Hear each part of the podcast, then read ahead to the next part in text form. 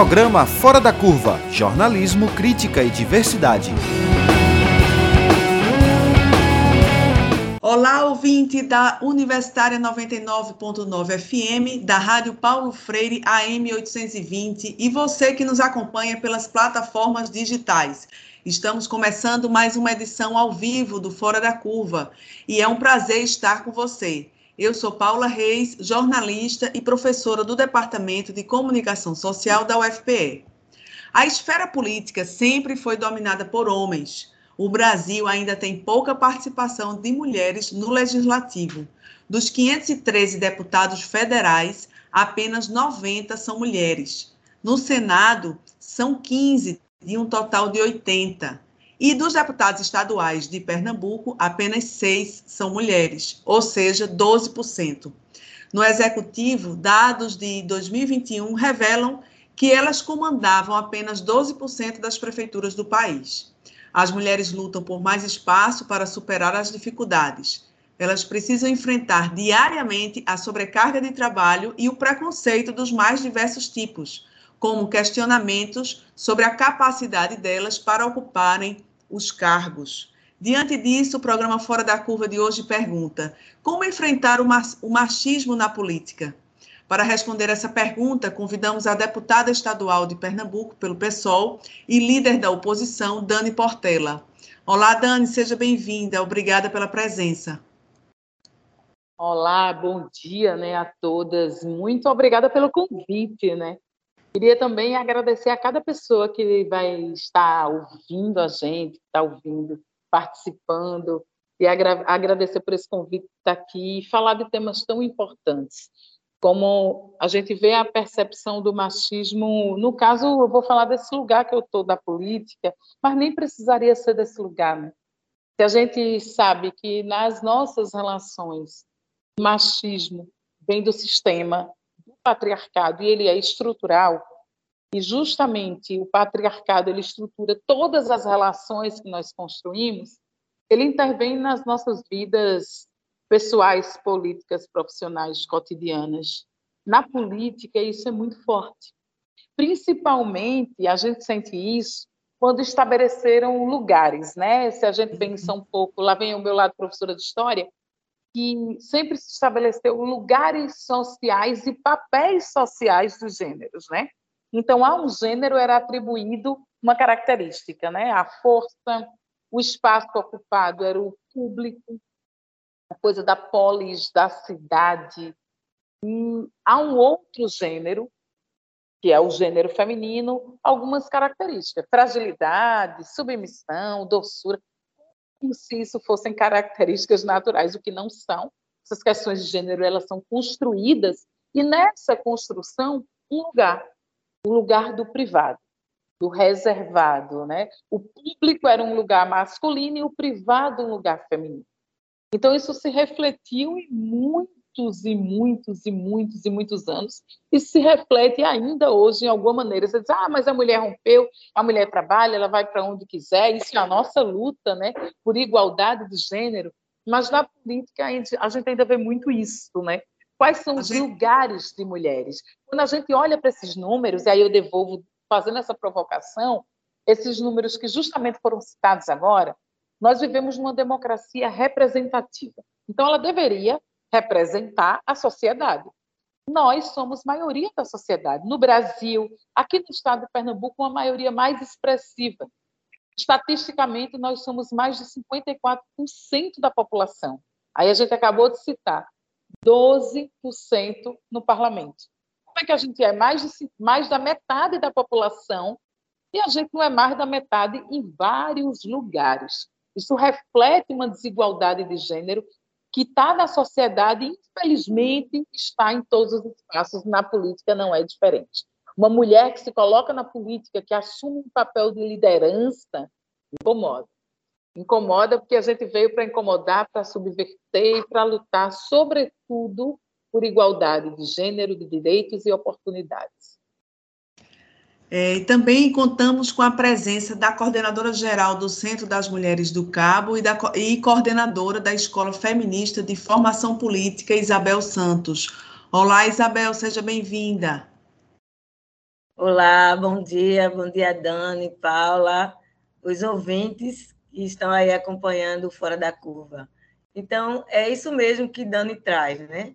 Essa estrutura social que nos coloca em patamares diferenciados na sociedade, dando aos homens um lugar de destaque e às mulheres sempre os planos inferiores, faz com que a mentalidade das pessoas acreditem que o lugar de mulher não é na política. E, por conta disso, esta subrepresentação. São justamente isso que Dani falou, as desigualdades de gêneros que é, diferenciam esses lugares que a gente ocupa na sociedade. Lugares de liderança, lugares na política, lugares de poder não são é, ditos para nós mulheres, né? E sim para quem é, desde sempre já nasceu numa sociedade preparada para ocupar esse lugar de poder. Daí vem todas as outras desigualdades. A questão da violência contra a mulher tem a ver com a desigualdade de gênero. A questão da subrepresentação, como a gente está falando aqui. A questão é, do lugar diferenciado no campo do trabalho. Por que, que nossos salários são menos do que o. Enfim, é uma de questões que a gente aproveita justamente nesse período do 8 de março para trazer à tona e convocar a sociedade para pensar né, direitinho se ainda cabe a gente colocar as mulheres nesse patamar. Eu lembro que o Fora da Curva... É então, Dani trouxe muito... Né, a política é muito pouco para que nós mulheres ocupamos na sociedade. Se nós somos 51% da população, 52% de mulheres que votam e que podem ser votadas, por que, que a nossa representação não chega nem mesmo a 30%, como é colocada aí as cotas é, para os partidos.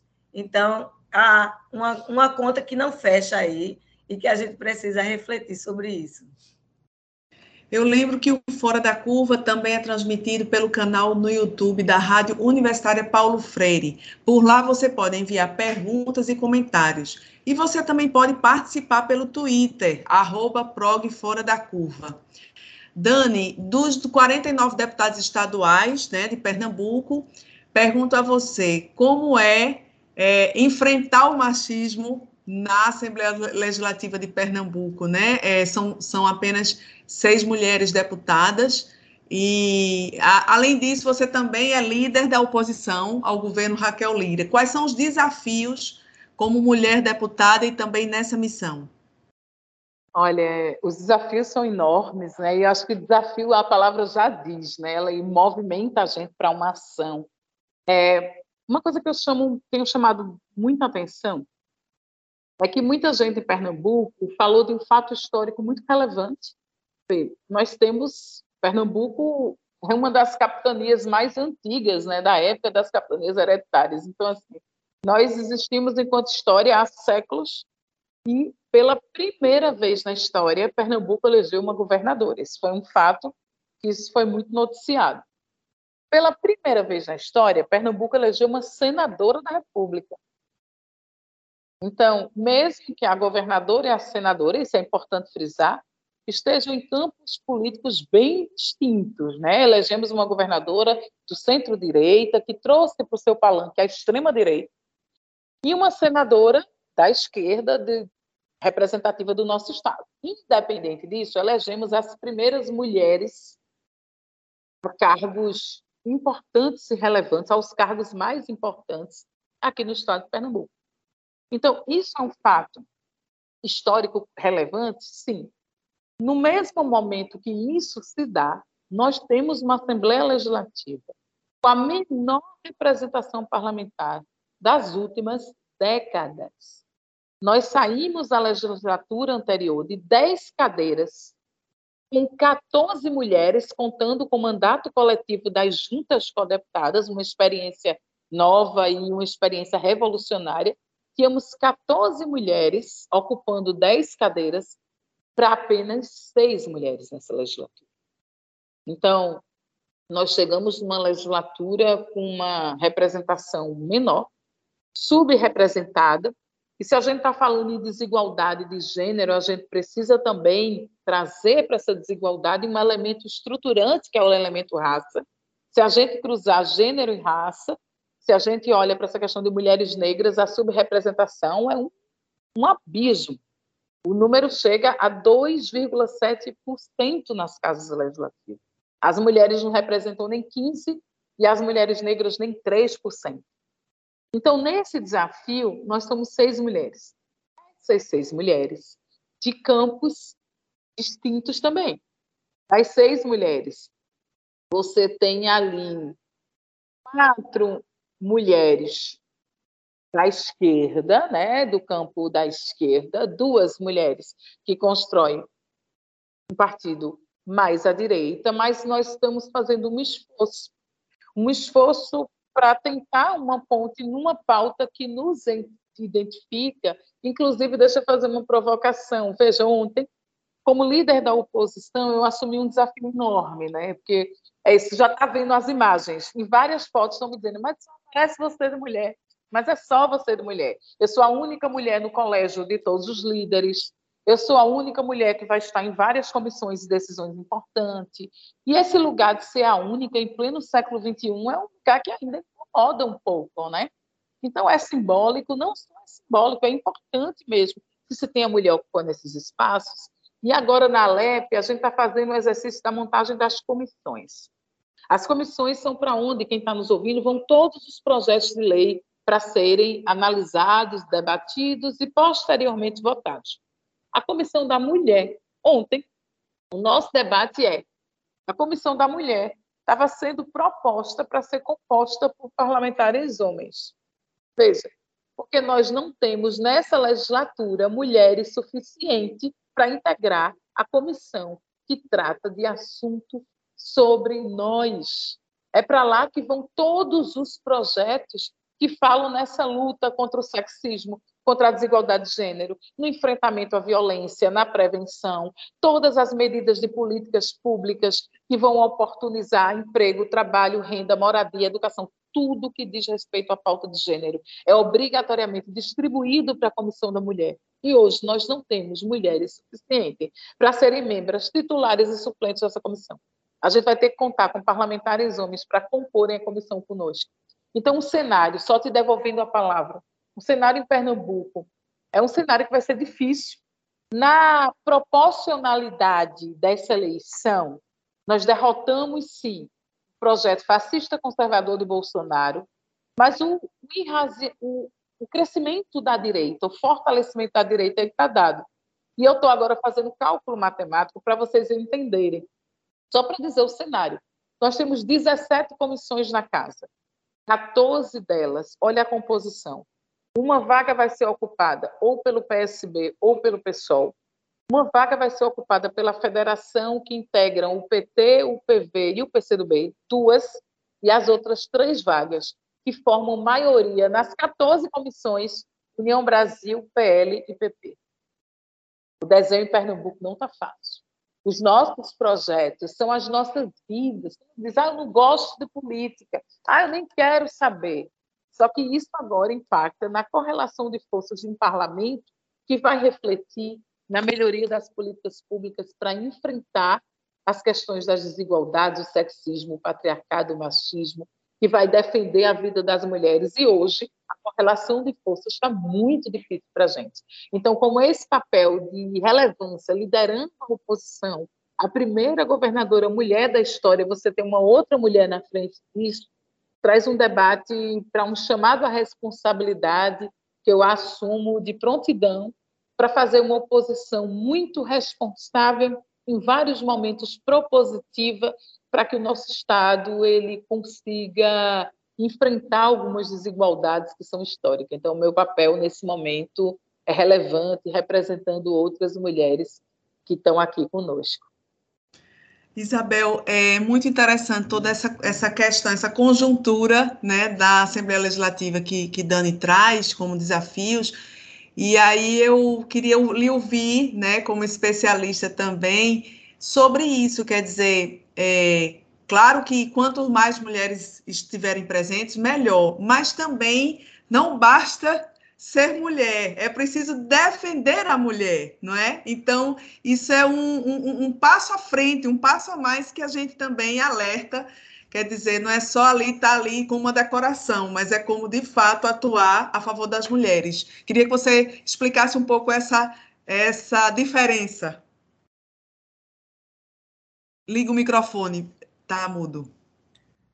É verdade, você traz uma questão muito importante. E aí, ouvindo Dani falar, fico aqui é, pensando no grande desafio né, dessa mulher guerreira aí, que está chegando para essa nova experiência, já com toda esse, essa carga de responsabilidade, mas que a gente sabe que ela vai dar conta, porque ela não é de fugir das lutas, né, Dani? E dizer que nós, do movimento feministas, estamos aqui também alertas e de perto acompanhando esses processos para apoiar também nos momentos que for necessário. Mas quando você fala que não é qualquer mulher, é isso mesmo. É, nós estamos dentro dessa trajetória de preparar mulheres para ocupar bem esse lugar. O processo que o Centro das Mulheres do Cabo tem feito há mais de 30 anos é justamente fazer um trabalho de empoderamento para que as mulheres possam ocupar lugares de poder. E esse lugar de poder pode ser no parlamento ou em qualquer um outro lugar que você ocupa, à frente de um, de um conselho, à frente de uma empresa, é, um lugar de destaque dentro do, da sua escola, é, como gestora. Então, é um processo de fortalecimento né, dessa mulher e de conhecimento desse papel que ela tem na sociedade. Então, quando a gente diz não é qualquer mulher, justamente é para isso que a gente prepara as mulheres, para ocupar esse lugar de forma qualificada. A gente quer que as mulheres cheguem nas câmaras de vereadores e vereadoras, nas assembleias legislativas, é, no Congresso Nacional, mas que elas nos representem. Então, quando Dani ela traz esse desafio, realmente a gente teve uma queda muito grande, inclusive se a gente for colocar, colocar na, na balança de valores mesmo de quem está aí na, na Assembleia nos representando, porque é o projeto da direita ele ocupou muito mais cadeiras a gente, além de perder vaga de mulheres, perdemos vaga de mulheres de esquerda e que também é, traziam as nossas pautas políticas para o âmbito desse debate da, é, da Assembleia. Então, a gente vai ter uma perda bem grande nesse sentido. Por isso que é importante colocar mulheres que tenham também né, essa responsabilidade com as nossas pautas. Então, as mulheres têm que pensar é, nas políticas públicas para as mulheres elas precisam também estarem antenadas para as pautas feministas, essa questão é de trabalhar a questão racial, né? de ter esse cuidado de olhar também a estruturação dessa sociedade que é racista. Ela tem que olhar para essa pauta também de uma educação que não seja sexista, porque é a base da educação que permeia nossas vidas. E a gente precisa olhar também para essa educação. Quem é que vai ficar com as comissões que tratam das questões de gênero na escola. A gente viu que na legislatura passada tivemos um embate muito grande em várias prefeituras, a própria Assembleia, de aprovar projetos de lei para não ter a discussão de gênero dentro da escola. E a gente sabe que é super necessário. Aqui no Centro das Mulheres do Cabo, hoje, nós temos três projetos trabalhando com meninas essa questão da educação e do empoderamento dessas meninas para que elas possam ser protagonistas e incentivar outras também a conhecerem o seu papel político na sociedade. Então, não, é, não ser qualquer mulher é isso, é preparar essa mulher para chegar nesse lugar né, com a fala pública qualificada, para fazer a interlocução, levando as nossas agendas, as nossas pautas e também trazendo a desmistificação dessa desigualdade. A gente precisa de deputados e deputadas, vereadores e vereadoras que realmente apontem para essa pauta da desigualdade de gênero. Como o Dani falou, a gente precisa trazer o tempo todo isso para dentro das comissões, para dentro do, de, do debate, para o, o incentivo a organizações de mulheres e outras organizações que trabalham o empoderamento das mulheres através das emendas parlamentares. Então, tudo isso precisa ser pensado e não é qualquer mulher que vai pensar nisso, né? Precisa ser uma mulher que está antenada também e que está a, cuidando das outras mulheres nesse sentido mais amplo, de olhar a mulher como com a sua diversidade, não só aquela mulher que vai à igreja, não só aquela mulher que está dentro de casa, não só pensar no, no lugar da reprodução, mas a mulher está no mundo. Então, a gente precisa de parlamentares que pensem as nossas causas também com esse olhar mais dinâmico para o mundo onde todas nós estamos né? Hum. e queremos ser representadas. É muito importante, né? É a responsabilidade das mulheres, né, nossa, de é, não reproduzir o machismo, né? De fazer essa diferença. É, eu vou ler aqui eu, alguns comentários, né, para dos ouvintes, aproveitando para Informar quem sintonizou agora, nós estamos discutindo como enfrentar o machismo na política com a deputada estadual do PSOL, Dani Portela, e a coordenadora do Centro das Mulheres do Cabo, Isabel Santos. É, José Gogai diz um ótimo dia para todos. Ângela Cristina Simões, acho importantíssimo falar sobre a representação das mulheres na política pernambucana. A questão é como conscientizar a população da importância dessa representação na Assembleia. Uma boa questão aqui que eu vou passar para as nossas convidadas. Também um comentário aqui de Antony Gabriel. Acredito que uma chave importante para incentivar a participação feminina na política, que já adianto, acredito ser a melhor forma de combater o machismo, é cobrar dos parlamentares atuais que pautem uma maior participação das mulheres, incentivem através de projetos, criem mecanismos melhor para financiamento de candidaturas femininas. Existe uma clara disparidade. Então, Dani, como você vê essa questão né, da, da, da sensibilização da população para a importância da participação da mulher na política? Imagine que quando a mulher é, se candidata, ela enfrenta né, várias várias barreiras que fazem com que, assim, tentando fazer com que ela desista, certamente, né? Essa coisa do, do espaço público, né, Dani, que você estava falando no início, quer dizer, que o espaço público sempre foi historicamente do homem, a mulher, o espaço da mulher o espaço privado, e agora a política exige que a mulher esteja no espaço público. Dani. É uma coisa que dois comentários enquanto vocês estavam falando me veio uma coisa à mente, né? Agora, por exemplo, a gente acabou de sair do tão esperado carnaval, que eu estava até com medo, né? Assim, foram dois anos esperando muito essa festa, e nos surpreendeu que no final desse carnaval, é, o governo do estado não tenha divulgado o número oficial dos dados de violência, especificamente de violências contra a mulher, né? Então, a gente ficou sabendo pela imprensa, aí você vê o papel importante e relevante da imprensa, justamente o quê? Que oito mulheres foram mortas no nosso estado durante o período da folia.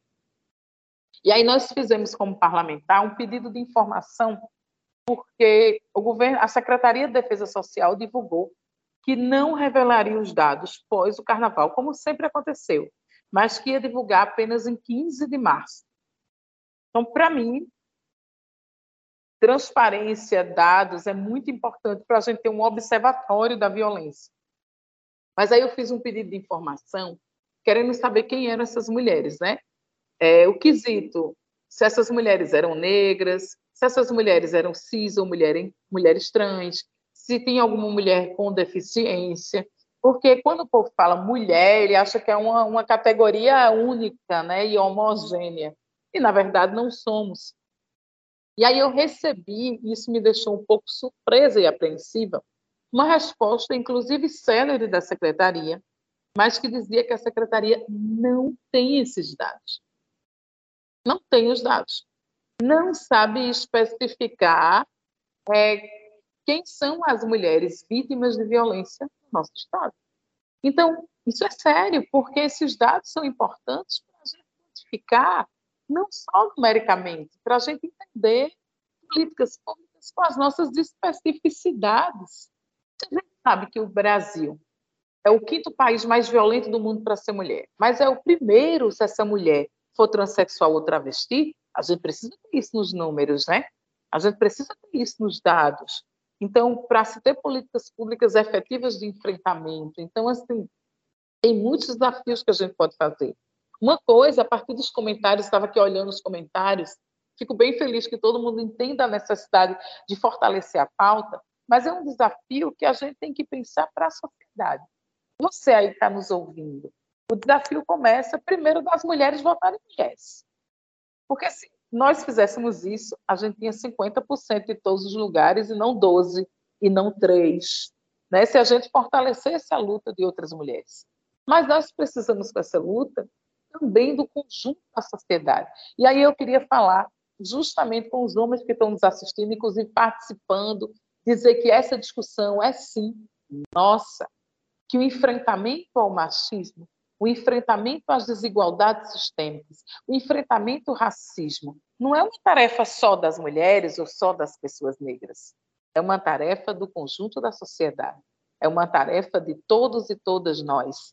Então, fortalecer as mulheres, incentivar as mulheres a ocuparem espaços de poder e de decisão.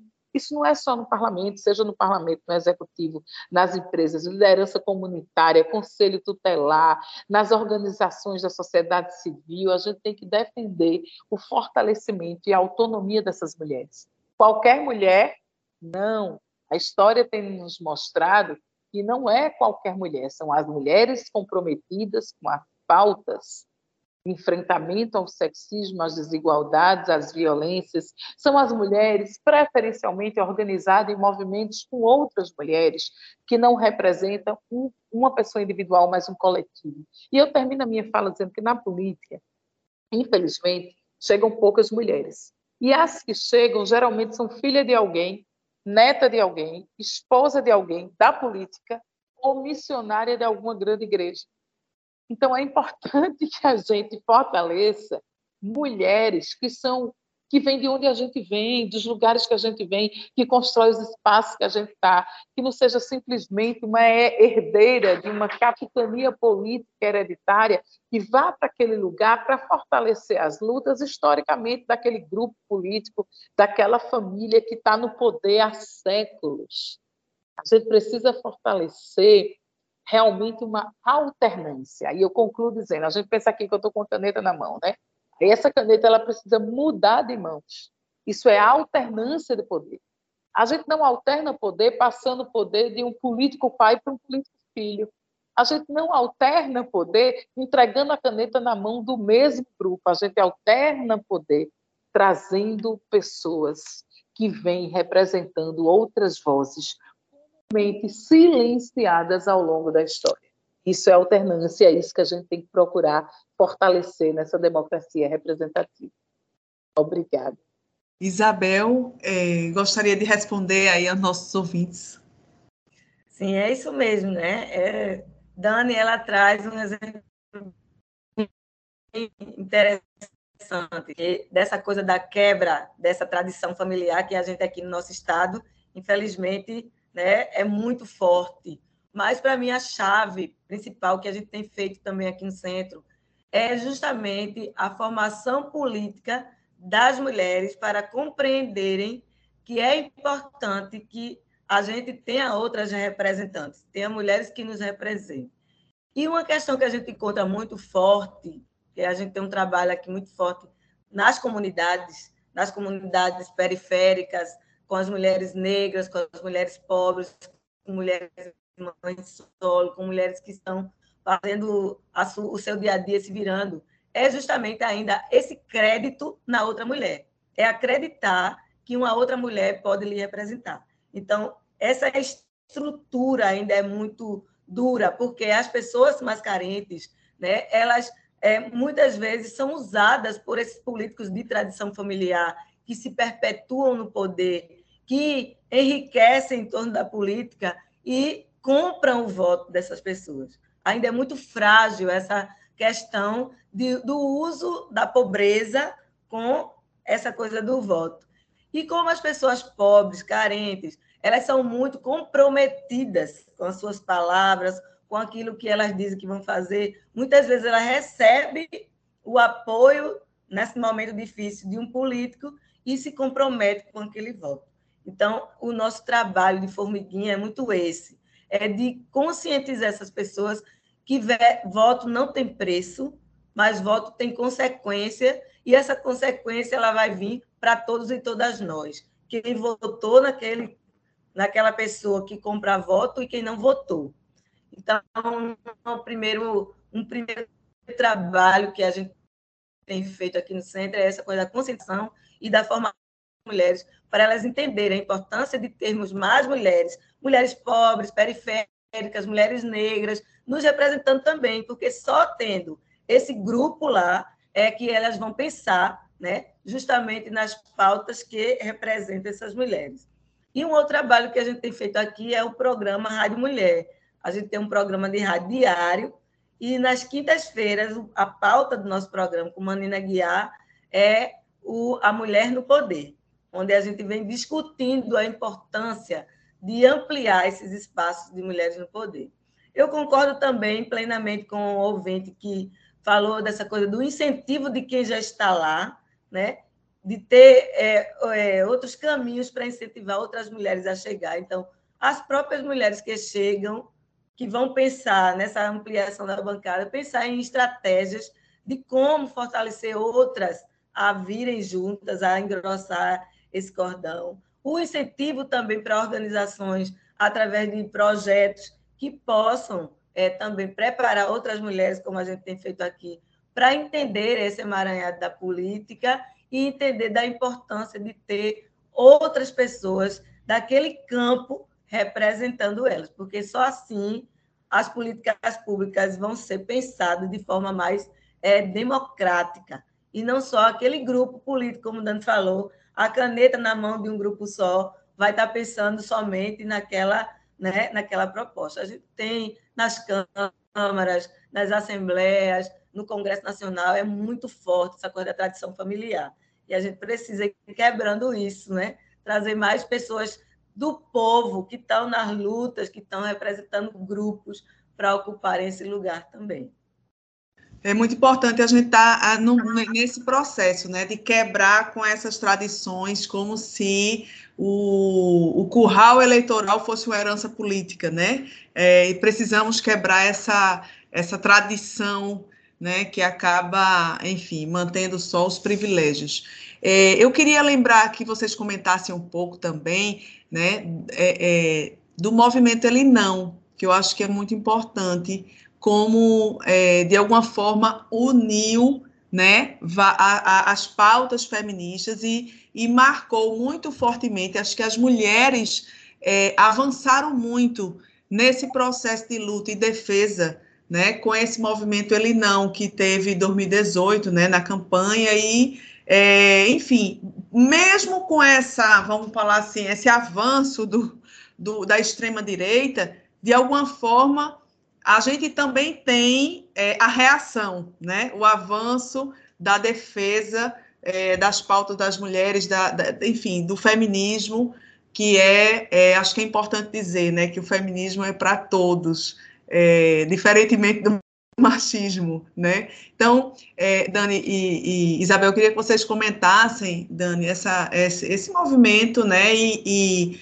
e, como você, você vê essa, esse avanço mesmo da, da luta, apesar da extrema-direita ter saído tão forte, né, do, de todo esse processo eleitoral. Dani. Pronto, abri aqui, que eu estava com o microfone fechado.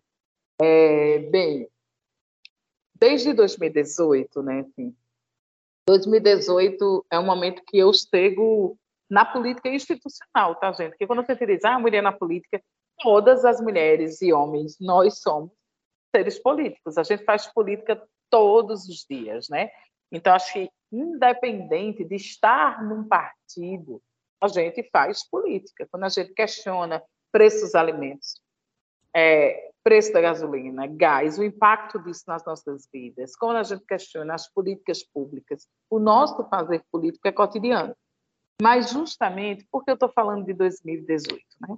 Lá em 2016, a gente tinha uma primeira mulher eleita presidenta na história do nosso país. Então, o ele não, eu, eu retrocedo só um pouquinho para a gente historicizar essa questão. Em 2016, a democracia representativa no Brasil ela sofreu um golpe. Então a gente parte de um pressuposto, ah, esse golpe foi político, foi midiático, enfim, foi uma soma de um conjunto de fatores que destituiu a primeira mulher eleita presidenta na história. E veja, nós criticávamos os presidentes de diversas maneiras. Quando chega uma mulher, várias dessas críticas dos memes, eles tinham um sexista muito forte, inclusive violento, né? A coisa da violência quando a mulher se coloca nesse lugar de, de poder, no maior cargo representativo do nosso país, e Dilma ela sofre impeachment. Naquele momento da votação do impeachment de Dilma, Jair Messias Bolsonaro, naquele momento, era um deputado do baixo clero ali. E ele dedica aquele voto. Acho que a história começa a mudar no momento que um parlamentar eleito, polêmico, contraditório, que seja, no, em plena tribuna, na casa do povo, é, faz uma homenagem a um dos piores torturadores da história. E ele não sai preso daquele lugar. No momento que isso se dá e a gente continua, a gente abriu espaço para os passos que o Brasil daria no ano seguinte. E um fortalecimento de um campo de direita, de extrema direita, associado a pessoas muito liberais na economia, mas bastante conservadora no campo dos costumes. Todo um debate que fortalece um campo ideológico e político muito distinto ao campo que eu estou e que eu construo. Isso fez com que, em 2018, a gente assistisse uma polarização nunca vista antes na história do país e que se reflete até hoje. Todo mundo aqui sempre ouviu o senso comum de que política, religião e futebol não se discutem. Sempre brigou por causa de futebol, é o meu time, é o teu time. Muitas religiões elas querem pregar converter a outra pessoa à sua prática, à sua fé. A gente sempre discutiu sobre política, o meu candidato, o teu candidato, mas a partir de 2016, se aprofundando em 2018, a gente inaugura uma outra coisa, que é uma violência política, um ódio muito grande, uma intolerância à diferença. Isso é uma coisa que reflete o fortalecimento do campo da direita, da extrema direita, e é uma característica também dos regimes totalitários que é não suportar a diferença. Ah, não só não se discute sobre política, eu quero exterminar quem pensa diferente de mim. Eu quero aniquilar o outro. E todo mundo aqui viu isso se aproximando de você. Nos grupos da sua família, nos grupos dos seus amigos de infância, escola, vizinho, nos grupos de trabalho. A sociedade ela foi cindida. E a ascensão de uma figura como Bolsonaro, ela potencializou essa divisão como um poço isso se perpetua até hoje. A gente está numa sociedade ainda muito polarizada, muito dividida. E com medo da ascensão desse campo e com tudo que esse campo traz, não só na questão dos costumes, porque muitas vezes a questão dos costumes ela aparece como um pano de fundo para políticas liberais na economia, de retirada de direitos das mulheres, de retirada de direitos da classe trabalhadora, de privatizações, de uma série de reformas em relação ao direito do trabalho, à previdência, porque a gente traz muita pauta dos costumes, mas ela muitas vezes é o pano de fundo para que essas políticas econômicas elas passem. Nesse momento, em 2018, diante do medo da ascensão desse campo, as mulheres mostraram a maior força de um movimento chamado pelas mulheres dos úteis. Isso vai entrar para os nossos livros de história e nós estávamos lá. No futuro, quando a gente estiver lendo os livros de história, vai aparecer que milhares de nós nos juntamos para ir para a rua e para trazer um lema: ele não, ele nunca. E o que ele representava? Não é a questão do persona histórico Jair Messias Bolsonaro. É um fenômeno mais amplo que a gente chamou de bolsonarismo é uma ascensão de uma direita, de uma extrema-direita fundamentalista religiosa, é a ascensão de um Estado teocrático, é uma ascensão de uma série de questões que atacam diretamente os nossos direitos e as nossas vidas. Então, o Ele Não, para mim, ele mostrou o potencial que as mulheres tinham de se organizarem na luta. As mulheres distintas como nós somos, que nos movemos como água, que quando juntamos a gente cresce e nos espalhamos numa grande onda. Então, o movimento feminista, não por acaso, o nome feminismo foi a palavra mais buscada no Google de 2018, né? Então, o feminismo, a ascensão, a luta das mulheres em vários países, isso vai se fortalecendo. Em 2018, a palavra feminismo foi a palavra mais buscada no Google, porque havia interesse das pessoas entenderem que movimento é esse que busca colocar em igualdade, que as mulheres vão para a rua lutar por liberdade, por direito, garantia de tantas outras coisas que historicamente a gente pleiteia, né? E ali, acho que a gente entendeu a força que nós tínhamos. E essa força ela foi se organizando. E mesmo que nessa última eleição a gente não tenha repetido o sucesso que foi o Ele Não, nós mulheres mostramos que nós somos decisivas e somos decisivas nos cursos da história. Nós fazemos história, né? Nós fazemos história cotidianamente compreendendo que essa luta ela nos unificou. Nos unificou em defesa da democracia, no campo progressista, e nós, mulheres, fortalecemos a eleição do presidente Lula e fomos fundamentais, pois somos maioria na população e tivemos um papel muito relevante na nossa história. Nós estamos conversando hoje como enfrentar o machismo com a deputada estadual Dani Portela e a coordenadora do Centro das Mulheres do Cabo, Isabel Santos. Isabel quer complementar e também queria passar, é, fazer um, uma fala, que vocês fizessem uma fala também para é, os homens, né? Uma fala educativa. Inclusive, eu queria que vocês explicassem esse termo que também, como o feminismo, veio muito, está muito presente, né? É que é a, a misoginia, porque alguns homens, inclusive, já me perguntaram o que é isso que tanto se fala. Então, aproveitando para a gente fala, fazer uma fala também pedagógica, Isabel. Então, Dani historiou muito bem essa questão do fortalecimento do movimento a partir do Ele Não, né? Desde o golpe até 2018, a gente realmente foi muito tocada por todo aquele processo do golpe contra Dilma, uma mulher eleita e tirada daquela maneira por ser mulher, e o foco principal do golpe foi a misoginia, como você está trazendo aí. O que é a misoginia? é justamente esse ódio às, às mulheres. É não gostar das mulheres pelo simples fato delas serem mulheres, maltratar uma mulher porque ela é mulher, não aceitar a mulher. Isso é misoginia. Mas é, eu, o que eu queria trazer da reflexão sobre o ele não é justamente essa última parte do que Dani traz.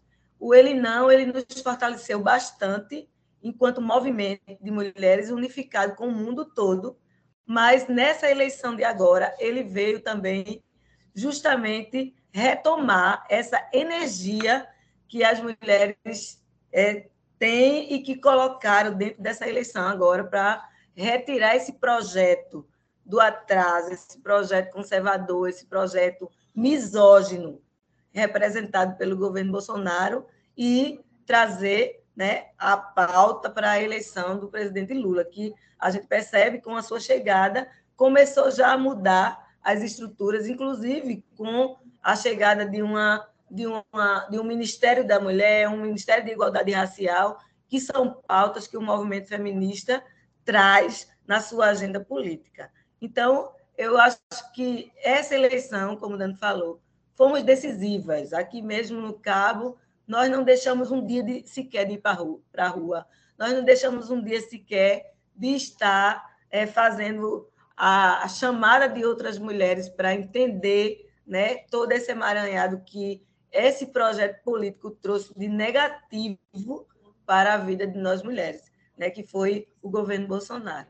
Então, a gente está forte. O movimento feminista, apesar da gente não ter elegido muitas mulheres para a Assembleia Legislativa, porque isso tem a ver com as estruturas da própria sociedade, mas nós temos consciência que o movimento feminista, hoje ninguém pode decidir nada, né? o Brasil, o mundo, as cidades, é, todas as decisões passam também pela nossa interferência. Né? O movimento ele aponta questões, ele traz para o debate, ele discute.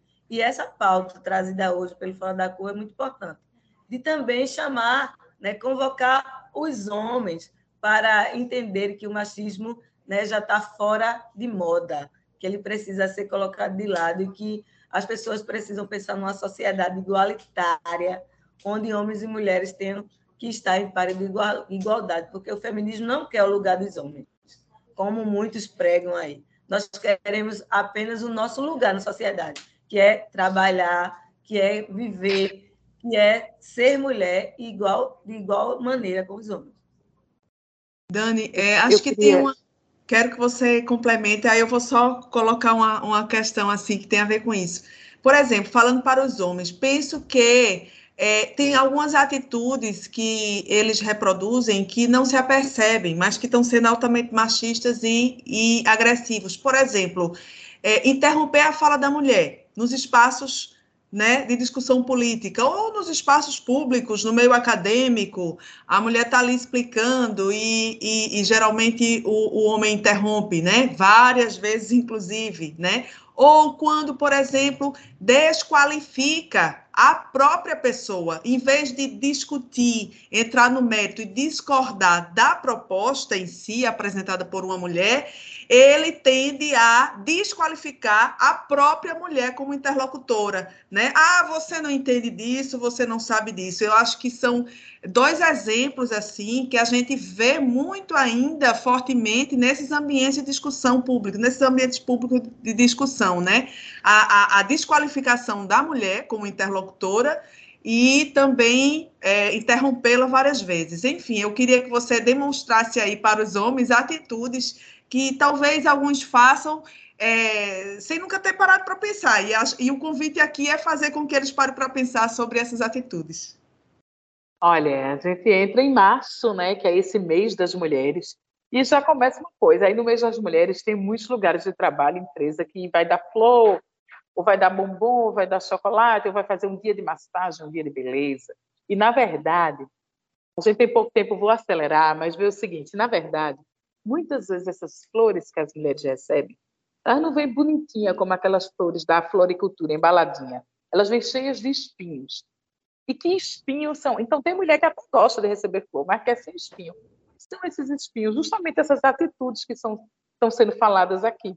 São essas atitudes machistas que, como o machismo ele é estrutural, muitas vezes você reproduz esse sistema consciente e inconscientemente.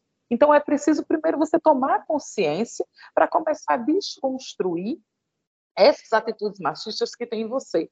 Quando a gente fala misoginia, ódio, aí você diz, não, eu nem odeio as mulheres, eu até gosto delas, me relaciono com elas, sejam afetivamente, sexualmente, ou de forma familiar, enfim, não é. Aí você acha, ah, esse conceito é longe de mim, né? Aí você, a misoginia está muito ligada ao crime contra as mulheres, ao feminicídio é uma coisa muito recente. O Instituto do Feminicídio é de 2015.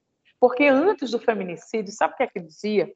Que os homens matavam as mulheres porque eles amavam. Vê, era um crime passional.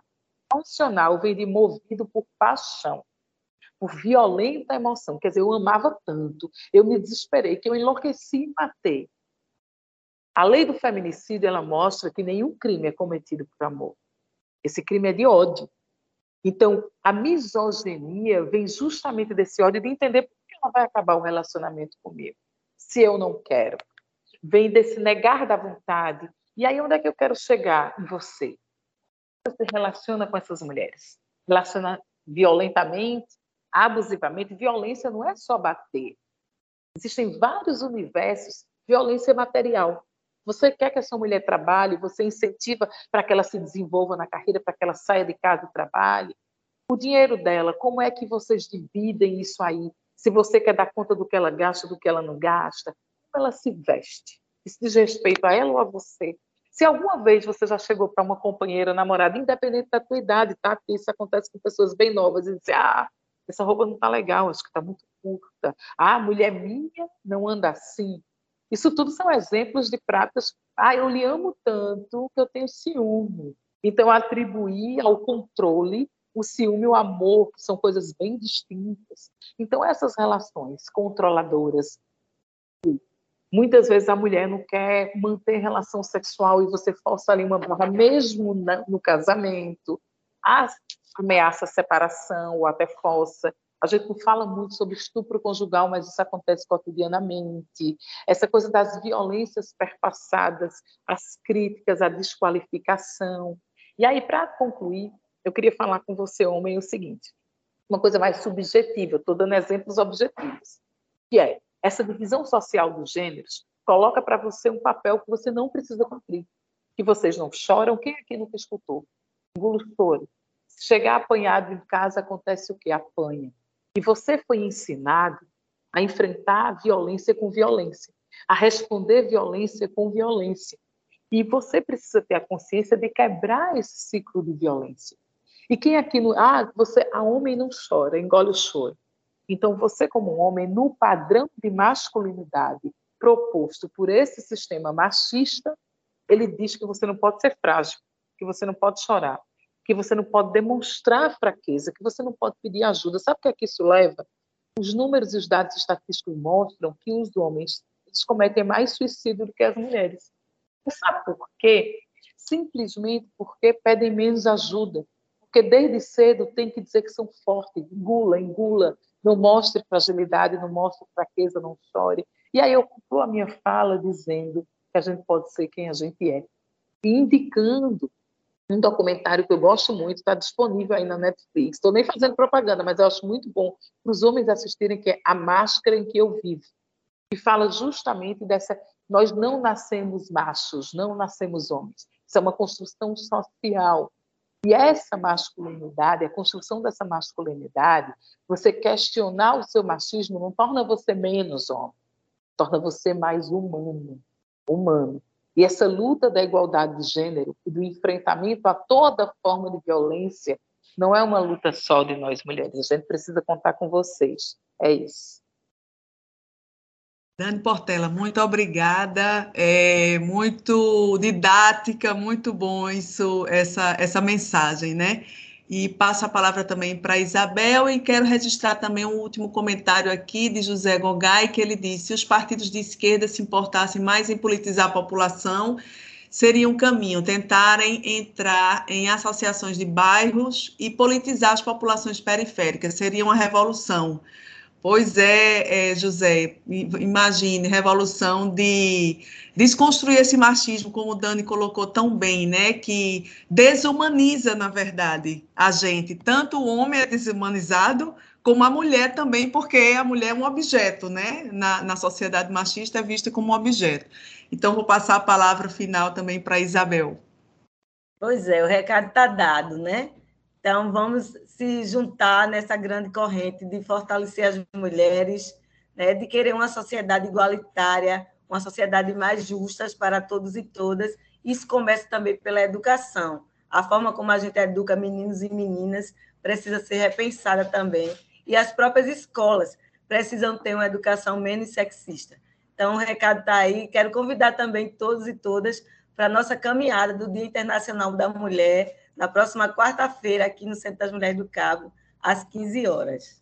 Ótimo, obrigada Isabel Santos, é coordenadora da, do Centro das Mulheres do Cabo, e a deputada estadual é, pelo PSOL, Dani Portela. E lembrando isso, né, que a educação é a base, né, inclusive é, os brinquedos, né? Os brinquedos que as meninas ganham é sempre para o cuidar, né? É a casinha, é a boneca, ela sempre vai cuidar. Os brinquedos que os meninos ganham é a aventura, é a emoção, né? É o carrinho, é a máquina, é o motor. Então, a, a base está aí na, na educação, né? Se quiserem fazer mais algum comentário, ainda temos três minutinhos sobrando aqui de tempo. Dani, quer comentar mais alguma coisa? Abrir aqui, pronto. Eu queria só me despedir, agradecer a oportunidade de estar aqui no Fora da Curva, né? Somos todos um pouco fora da curva. Esse programa que faz debates tão importantes, que traz questões tão relevantes para a gente discutir por um mundo mais justo e igualitário, né? A nossa luta é, tem uma frase que eu queria trazer para partilhar nessa despedida de vocês, que chama um pouco a reflexão. É uma frase de uma feminista que eu gosto muito, uma feminista negra chamada Audre Lorde, que ela diz o seguinte: Eu não serei livre enquanto outra mulher ainda for prisioneira, mesmo que as correntes dela sejam diferentes das minhas. Então, que a gente lute por essa libertação total e plena, isso é uma luta do nosso conjunto societário, né? De não só de todas as mulheres, mas da sociedade como um todo, para que a gente não se sinta livre enquanto outras mulheres ainda estão aprisionadas em várias outras correntes. E essa luta por um mundo melhor, mais justo e igualitário, sem machismo, sem sexismo, sem violência. É uma luta que a gente precisa aqui, ó. Não são mais esses quadradinhos que estão aparecendo aqui, a gente fazendo isso como uma grande cadeia, como uma grande teia, pois quando uma sobe, vai necessariamente puxando a outra, fortalecendo essa luta por um mundo mais igualitário para nós. Obrigada. Obrigada, Dani Portela, deputada estadual de Pernambuco pelo, pelo PSOL e, e, líder da oposição. Agradeço também a coordenadora geral do Centro das Mulheres do Cabo, Isabel Santos. Isabel, obrigada pela participação. Agradeço a você, ouvinte, que nos acompanhou através da rádio Paulo Freire 820 AM, da Universitária FM 99.9 ou nas plata plataformas digitais. O Fora da Curva fica por aqui. Toda sexta-feira o programa é feito ao vivo, às 11 horas, com reprise ao longo da semana. Esta edição do dia 3 de março de 2023 fica disponível nas plataformas digitais. A produção foi minha, Paula Reis, com os estudantes da UFPE, Ângela Simões, de Ciências Sociais, William Araújo, de Jornalismo, e com a professora Ana Veloso. Nas redes sociais, Rafael França, aluno de jornalismo. Transmissão e streaming, Igor Cabral e João Vitor Carneiro, estudante de jornalismo. Acompanhe as nossas redes sociais e até o próximo programa. Tchau.